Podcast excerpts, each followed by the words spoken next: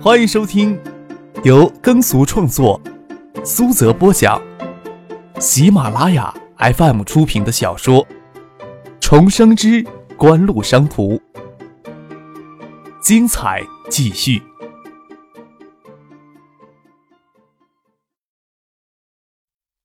第五百五十四集。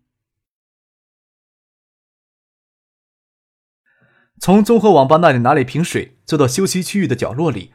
张可拨通梁伟发秘书的电话，让他将手机转移到梁伟发的手中。梁省长还在路上呢吧？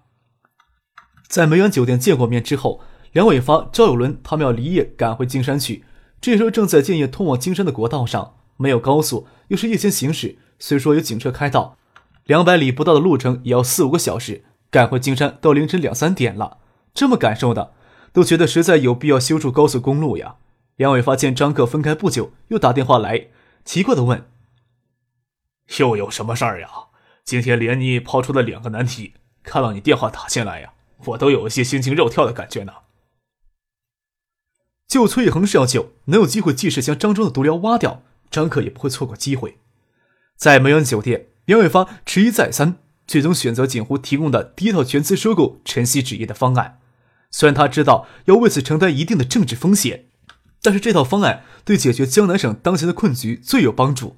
与此同时，他也表示不会容忍漳州矿业资产给地方政府与私人勾结起来疯狂盗采、破坏生态环境的事情继续发生下去。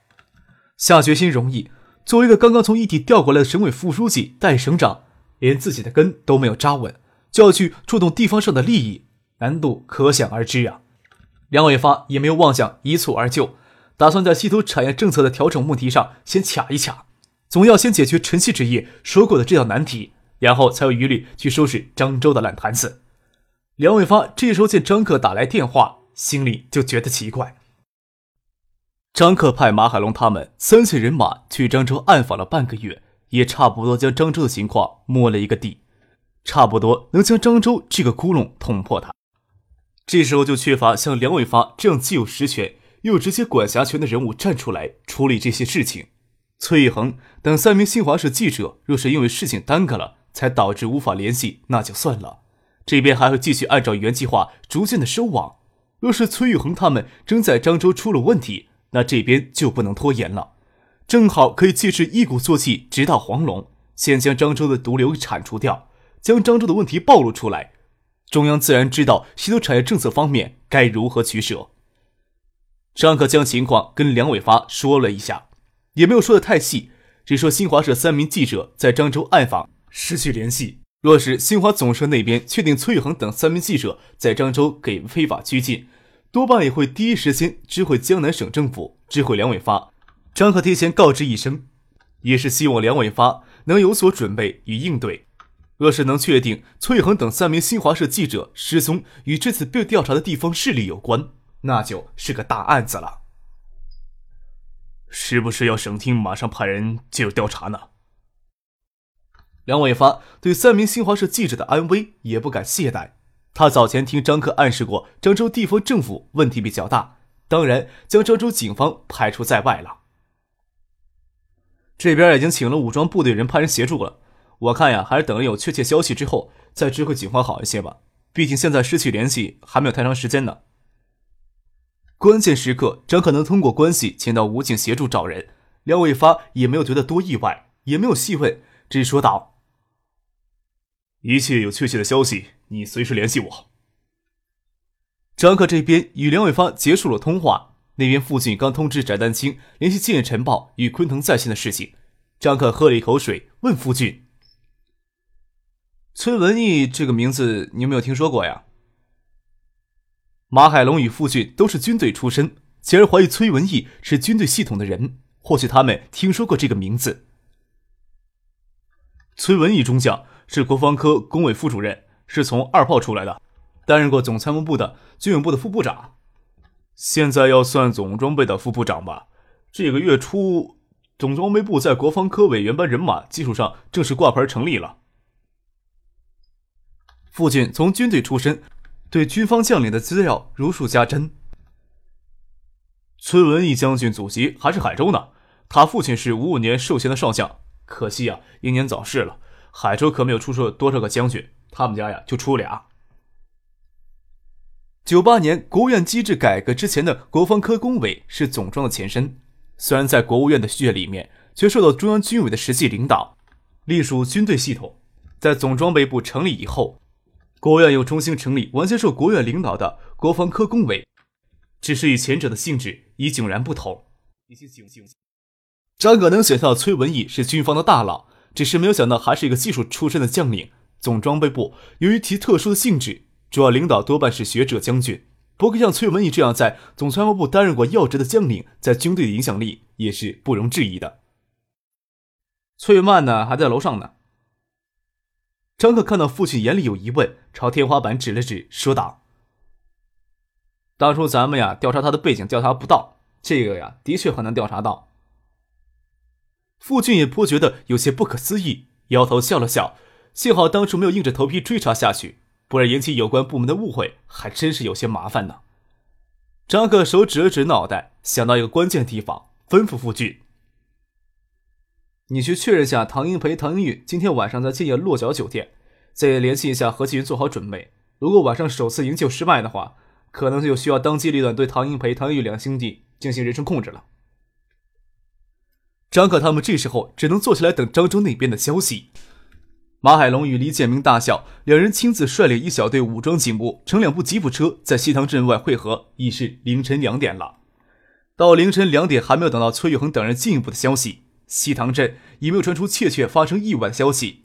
初步确认三人是在西塘镇失踪了。新华社总社那篇对崔玉恒三人失踪的事反应，最先要等到明天才会有。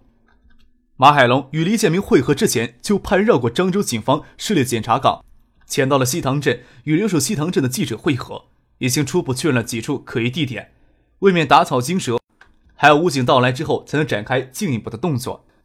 张克看了看表，已经是凌晨四点了。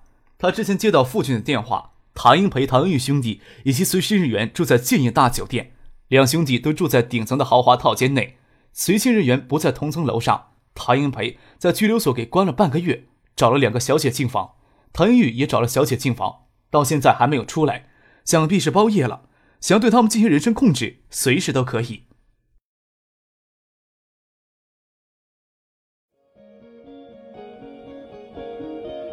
您正在收听的是由喜马拉雅 FM 出品的《重生之官路商途》。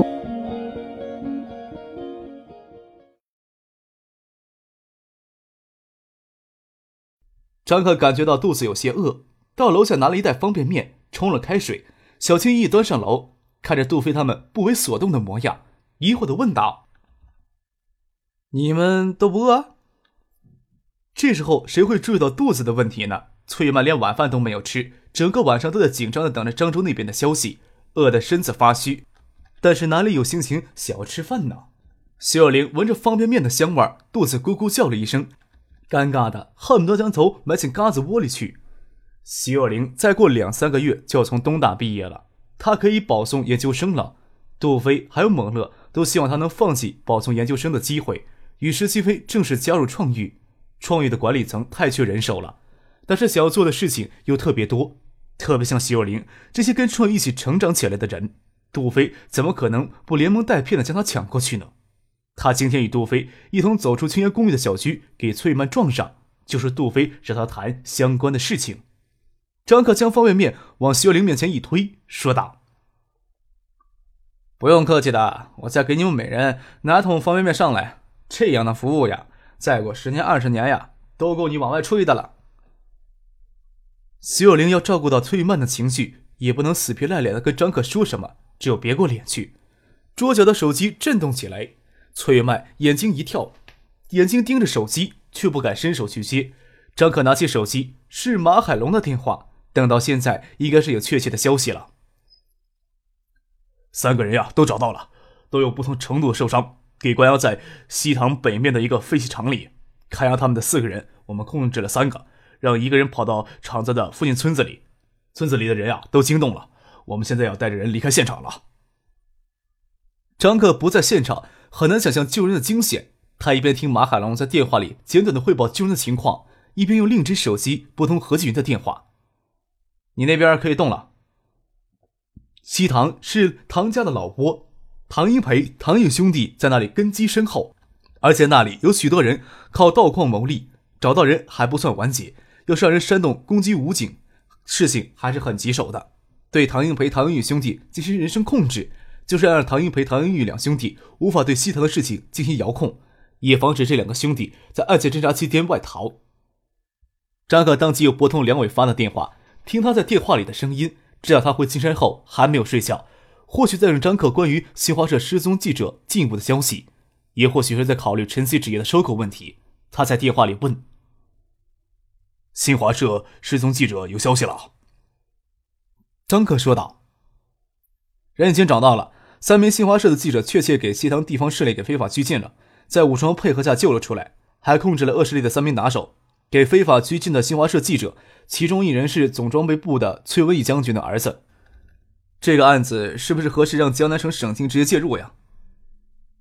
崔玉曼见张克闷了一个晚上，这时候突然说破他爸爸的身份，诧异的看了他一眼。这时候办公桌上的座机也响了起来，大概在北京，崔文义同时也知道人给救出来的消息，打电话联系这里。张克朝座机努努嘴，示意崔玉曼先接电话。唐英培贼他妈的郁闷。刚从拘留所里出来一个晚上，时间都不到，又给蜂拥进来的警察给死死的按在酒店的豪华大床上，心里郁闷的大叫：“这他妈还是五星级涉外酒店吗？着个急都警察来抓！”两个小姐也颇为意外，惊恐的拿床单遮住雪白的肉体。唐英培给反靠着带出房间，看到他大哥唐英玉也受到同样的待遇，他憋了一肚子的火，冲着揪住他胳膊的警察大声嚷道：“是谁他妈的整我们？”有种露头出来！何启云回头看了一眼，说道：“你要想让整个酒店的客人都出来看到你这模样，请你继续嚷嚷啊！你们呀，只能自认倒霉了。正赶上我们局里搞扫黄打非专项整治，别说五星级酒店了，你们呀，就是在家里嫖娼，只要呀有人举报，我们一样冲进去逮住人。你再乱说呀，我呀不会给你介意加一条诽谤的罪名。”唐元玉上身只穿了一个背心，狼狈不堪。他当然能明白，发生这样的事情绝对不是专项整治这么简单。再说了，扫黄打非的专项整治什么时候会扫到五星级奢华酒店来？他稍定了定神，看得出何继云是领队的，说道：“能不能让我先打个电话呀？” 哼，你以为打个电话找个大人物就可以当你们今天晚上什么坏事都没有做了吗？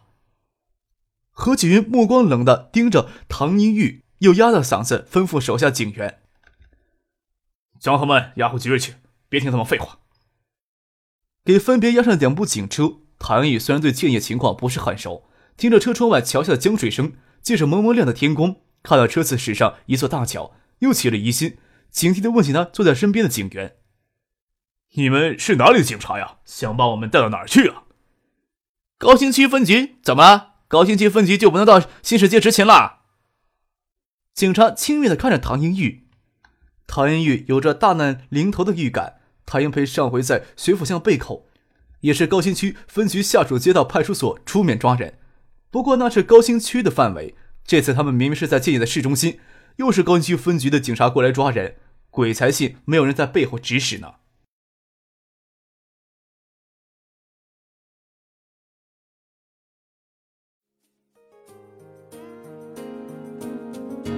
听众朋友。本集播讲完毕，感谢您的收听。